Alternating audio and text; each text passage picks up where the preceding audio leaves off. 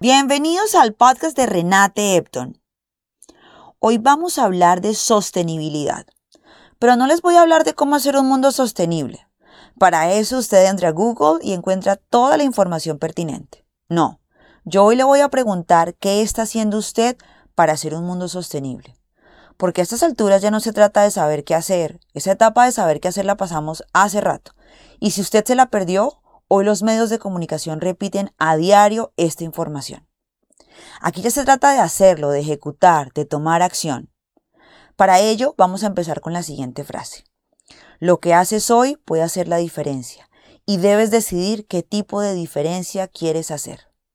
Esta frase es de la antropóloga y primatóloga Jane Goodall. Para los que conocemos su legado, sabemos que ha trabajado intensamente en la protección de los ecosistemas y la biodiversidad, la educación ambiental y la sostenibilidad en nuestro modo de vida.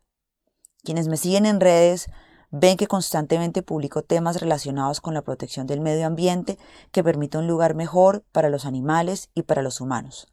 Entonces, aun cuando soy promotora de un planeta saludable donde la gente viva de manera sostenible y en armonía con los animales y su entorno, hoy pienso que la información sobre este tema se ha expuesto tantas veces y de tantas maneras que se volvió repetitivo y para muchos es abrumador. Parecería que el tema de procurar un mundo sostenible perdió el norte, como que perdió la objetividad. Por lo menos esa es mi percepción cuando veo que venimos con este discurso hace más de 10 años y si bien muchas personas han creado conciencia, pues veo que en general la gente entiende el tema, lo considera importante, se documenta, pero como que se queda ahí, como que no pasa nada, como que no se toma acción.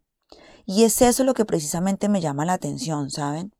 Seguimos repitiendo las mismas dinámicas de consumo, de agotar los recursos, de abusar de la naturaleza, de cometer actos de crueldad con los animales, y aun con el bombardeo de información e imágenes en medios de comunicación que vemos a diario, seguimos satisfaciendo nuestras necesidades actuales, comprometiendo el equilibrio entre crecimiento económico, el cuidado del medio ambiente bienestar, y el bienestar social.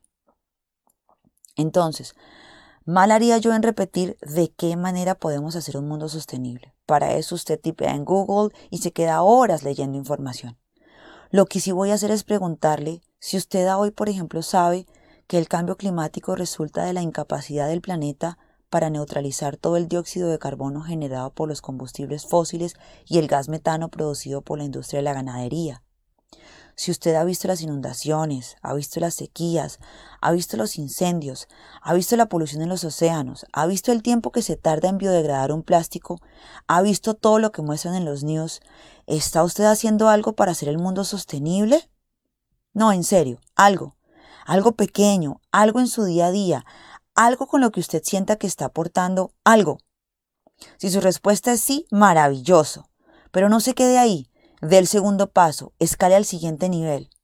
Por ejemplo, si hoy usted recicla, entonces a partir de ahora rechace el pitillo de plástico que le dan en Starbucks. Si usted hoy consume carne tres veces a la semana, reduzca el consumo una vez a la semana. Si usted hoy deja su cargador pegado a la pared sin usarlo, desconéctelo. Si usted hoy pensaba comprar botellas de agua, cómprese un termito que pueda reusar siempre pues la cantidad de acciones a nivel individual que podemos hacer es muy amplia y, lo que nos toca es empezar con algo, pero empezar. Miren, el mayor obstáculo para un mundo sostenible somos nosotros, nuestras acciones, nuestra apatía. Esa indiferencia es lo que no nos permite la determinación para hacer un cambio positivo por el planeta cada día. El hecho de que no se nos inunde la casa o que no tengamos que emigrar por una sequía hacen que seamos indiferentes ante lo que está pasando. Y claro, ustedes dirán, pero ¿qué hago si la sequía es en el Cesar y yo vivo en Medellín? Pues ¿qué hago? Usted ya sabe qué hacer. Para repetir lo que hay que hacer sobra tiempo, porque aquí el key del tema no es que usted no sepa qué hacer. Aquí lo importante es que usted tome acción, que se involucre, que genere empatía con la causa. El tema de la sostenibilidad no es la causa de un líder ambiental, no es la causa de un activista. A diferencia de muchas otras causas, el tema de la sostenibilidad nos compete a todos. ¿No ve que usted un día va a querer ir a hacer senderismo y querrá encontrar un paisaje lindo, verde y limpio? ¿No ve que usted un día querrá ir a la playa y le gustará meterse a un mar que no está contaminado y sucio? ¿No ve que usted un día va a lamentar no haber hecho nada?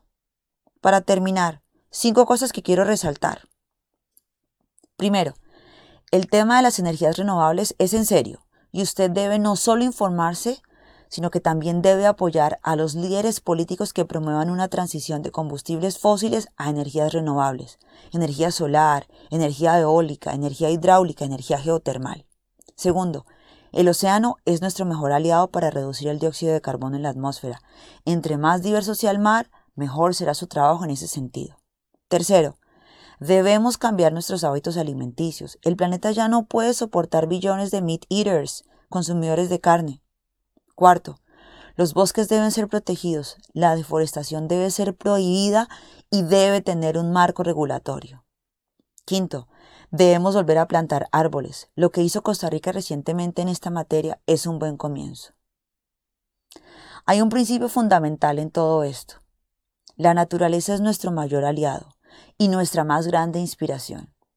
En este mundo, una especie solo puede prosperar cuando las demás especies a su alrededor prosperan también. Hasta aquí el podcast de Renate Epton. Abrazo, bye.